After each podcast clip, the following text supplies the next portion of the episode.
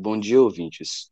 Hoje, no dia 4 de maio de 2021, eu, Theo Paim, junto com Guilherme Sartorelli do segundo B, vamos falar sobre um assunto polêmico em nosso cenário de pandemia mundial, que é usar ou não usar máscaras descartáveis.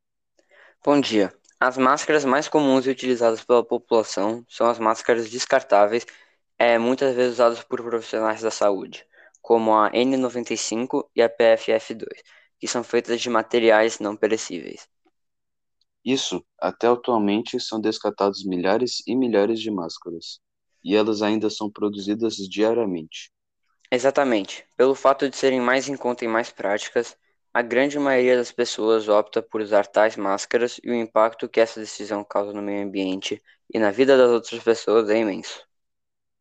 Bom, o descarte incorreto em relação ao meio ambiente afeta em especial a vida marinha, tendo em vista que grande parte das máscaras acaba em corpos de água, pois são levados pela chuva.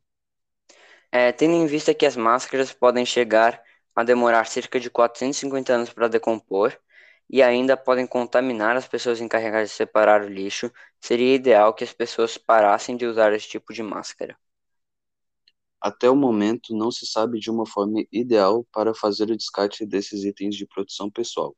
Contudo, o mais adequado seria colocar as máscaras já usadas em um recipiente fechado e colocar as informações necessárias para informar quem foi manusear esses resíduos.